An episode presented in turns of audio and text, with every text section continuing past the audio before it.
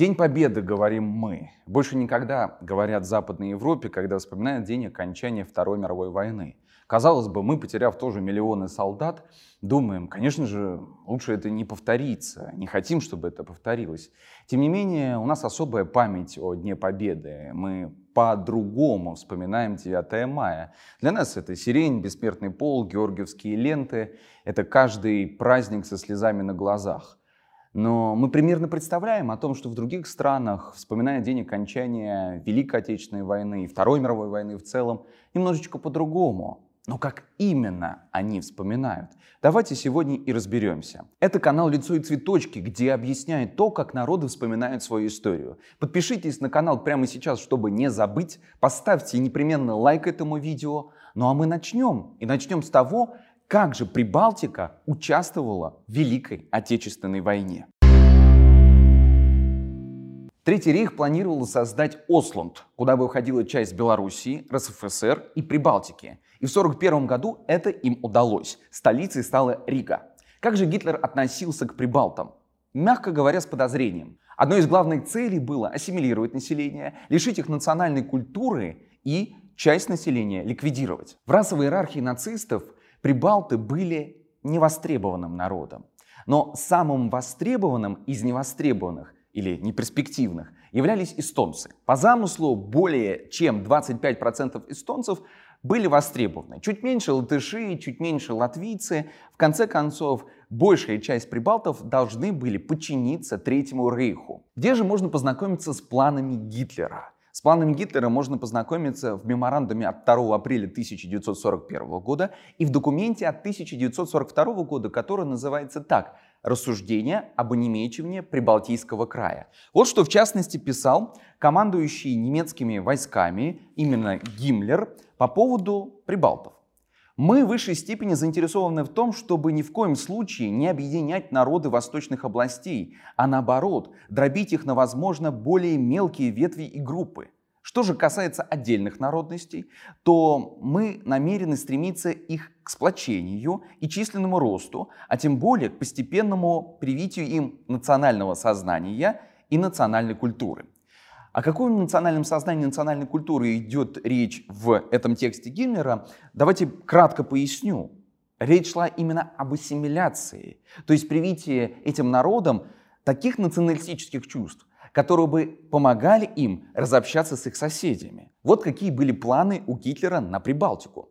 По итогу 70 тысяч эстонцев, 118 тысяч латышей и 8 тысяч литовцев участвовали так или иначе в составе вермахта, полиции и СС. Это они принимали участие в Холокосте, а дальше в последующем сопротивлении Красной Армии. Давайте как раз посмотрим на то, какова была роль СССР в Прибалтике в годы Великой Отечественной войны. Летом 1944 года Красная Армия за 71 день освободила Эстонию, Латвию и Литву. 24 ноября считается днем освобождения Прибалтики. Но сегодня никто, ни в одной стране Прибалтики этот день, конечно же, не отмечает. Вообще слово «освобождение» не фигурирует ни в речах политиках, ни в школьных учебниках, которые мы сегодня обязательно посмотрим, ни в каких других памятниках, которые установлены или не установлены, вернее, в Прибалтике. За годы войны миллионы людей погибли в концлагерях Прибалтики. В одном из концлагерей неподалеку от Риги, который называется Саласпилс, погибло около миллиона человек. Как же жили узники этого лагеря? Посмотрим на документы. Один узник получал чашку супа из овощных отходов и 150-300 грамм хлеба из зерна и опилок. Обязательная трудовая смена этого человека длилась более 14 часов.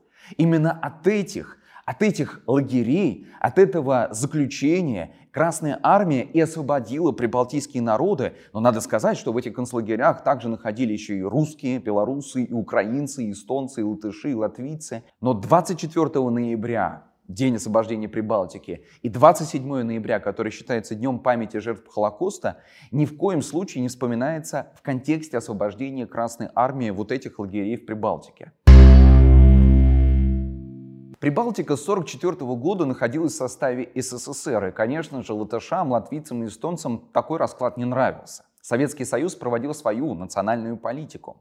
И, соответственно, вплоть до парада суверенитета в конце 80-х и до независимости 91 -го года латыши, латвийцы, эстонцы отмечали день окончания Великой Отечественной войны 9 мая. Но уже после после и по сегодняшний день, соответственно, они отмечают этот день 8 мая, как во всем Европейском Союзе. 8 мая, к слову, также является еще днем рождения Европейского Союза, который был создан в 1950 году. Так что сегодня 9 мая в Прибалтике является рабочим днем, а президент Латвии и вовсе считает, что Вторая мировая война является для латышей чужой. Напомню, что на моем канале «Лицо и цветочки» не просто рассказывается история, но объясняется то, как народы вспоминают свое прошлое. Я провожу исследования в новейшем направлении исторической науки Memory Studies, исследование памяти. И одним из главных источников этого исследования являются фильмы, являются речи политиков, средства массовой информации, памятники, ритуалы. Все вместе это помогает как бы осознать, а как же люди себе представляют ключевые события своей национальной истории. Ну вот, давайте посмотрим на один из фильмов, который был создан в 60-е годы. Понятное дело, что Рижская киностудия находилась тогда как бы под цензурой Советского Союза. Но один из фильмов, который называется «Камень и осколки», очень показателен. Это фильм 66 -го года. Там рассказывается история о трех друзьях, которые служили в латышском легионе, то есть легионе, который должен был сопротивляться советской армии. Один из них бежал в Красной армии, то есть в ряды Красной армии, за что его расстреляли, расстреляли за дезертирство. Второй без вести пропал, а третий в итоге стал западным агентом, который должен был потом подорвать братское кладбище. Кстати, вы его сейчас видите на экране. Это именно то братское кладбище, на которое сегодня русскоязычное население возлагает цветы в память о погибших солдатах в годы Великой Отечественной войны. Это кладбище уникально тем, что на нем захоронены солдаты, которые погибли в годы революции. Это солдаты, которые сопротивлялись революции. Также погибли стрельцы, которые сопротивлялись в годы гражданской войны советской власти. И вот в 1958 году там уже хоронят солдат, которые воевали против нацистов. Напомню, что к этому месту памяти приходят сотни, тысячи латышей, русских, украинцев, белорусов, чтобы почтить память павших солдат во время Великой Отечественной войны. Но буквально недавно, 20 апреля, местный Сейм принял закон, согласно которому запрещено 9 мая возлагать там цветы и вообще чтить память павшим воинам. Еще ранее запрещали той же Латвии и вообще по Прибалтике запрещали георгиевские ленты.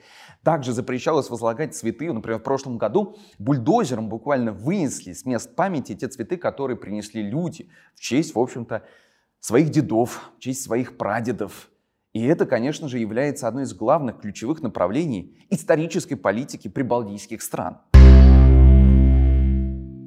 Ну и, конечно, не могу не сказать про один из современных фильмов. До этого я чуть ранее сказал про советский фильм, а вот современный фильм, который был снят буквально в 2012 году, почти там, чуть больше 10 лет назад. Снят причем при помощи российской киностудии, латвийской, латышской, эстонской и американской. И там, этот фильм называется «Невидимый фронт», рассказывается история о том самом латышском легионе, который сопротивлялся советским оккупантам. Это, конечно, поразительно. Особенно сегодня сложно представить, чтобы такой фильм сняли на наших киностудиях, но тем не менее это факт. И, конечно же, фильмы являются одним из главных таких сильных средств для того, чтобы влиять на сознание целого народа, для того, чтобы формировать у него историческое представление о прошлом, а затем уже на основе этого представления действовать определенным образом, определенным образом проводить политику, складывать дипломатию, но и в целом, в целом взаимодействовать с другими людьми, в том числе русскими иммигрантами. А теперь, дорогие друзья, давайте, как я обещал, посмотрим на школьные учебники истории. В качестве примера я взял школьный учебник истории Эстонии за 9 класс, который был издан при поддержке Европейского Союза, ну и утвержден местным Министерством образования. А еще переведен на русский язык, видимо, предполагается, что его будут преподавать русскоязычным школьникам. Буквально несколько цитат. В течение 1944 года Красная Армия освободила всю свою территорию от немцев и вторглась дальше в Восточную Европу вторглась в Восточную Европу. Но давайте попытаемся продолжить эту логику. Вторглась в Восточную Европу, вторглась в Западную Европу, вторглась в Берлин, вторглась в Рейхстаг и заставила геройски Гитлера покончить с самим собой.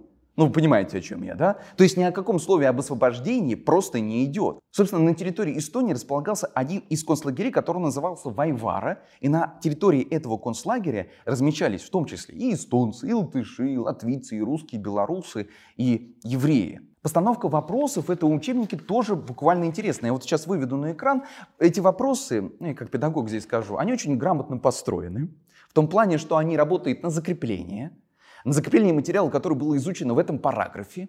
И, соответственно, у школьника после прохождения этой темы должно сложиться четкое представление о собственном прошлом. Вот смотрите, какие вопросы здесь соседствуют между собой. Да? Где были поставлены русские войска после сражения под Нарвой в июле 1944 года? Где начала новое выступление Красной Армии после сражения около возвышения Семияс? Почему эстонцы и немцы не смогли удержать линию обороны на реке Имайге? То есть эстонцы и немцы не могли удержать оборону. Ну и так далее. Поэтому, собственно, эстонцы Эстонская полиция 9 мая в прошлом году в городе Таллине, только в одном городе Таллине, завела около 50 административных дел по поводу того, что местные жители якобы нарушали законодательство, а именно нельзя носить военную символику.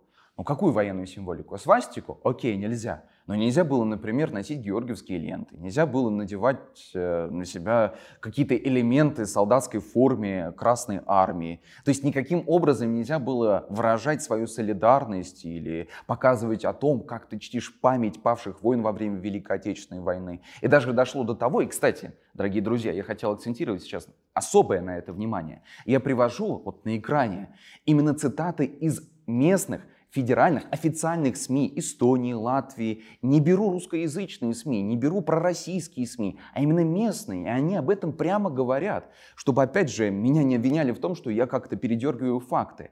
Ну вот, например, один из случаев, который описывается тоже в одном из официальных СМИ Эстонии, о том, что один из местных жителей подвергся атаке со стороны полицейских за то, что вывесил на своем окне флаг СССР. Он сначала дверь не открывал, потом полицейские были вынуждены просто-напросто выдернуть у него дверь и забрать этот флаг. Его потом наказали. Ну, в общем-то, вот эти все примеры я показал сейчас на примере фильмов, на примере школьных учебников, на примере речей политиков, то, как они говорят, то, как они вспоминают э, Великую Отечественную войну, а вернее Вторую мировую войну. Таким образом, Прибалтика вспоминает 8 ну, или 9 мая. Конечно же, больше никогда трактуется немножечко иначе. Мы думаем о том, что больше никогда, это значит никогда не будет войн в Европе. Чего мы, конечно же, все хотим, а кто не хочет? Никто не хочет войны. Но оказывается, каждый не хочет войны по-своему. Если вам понравилось это видео, обязательно присылайте его друзьям, друзья. Ставьте лайки, комментируйте это видео. И в следующем выпуске я вам расскажу о том, как же празднует, а вернее отмечает День Победы в Германии.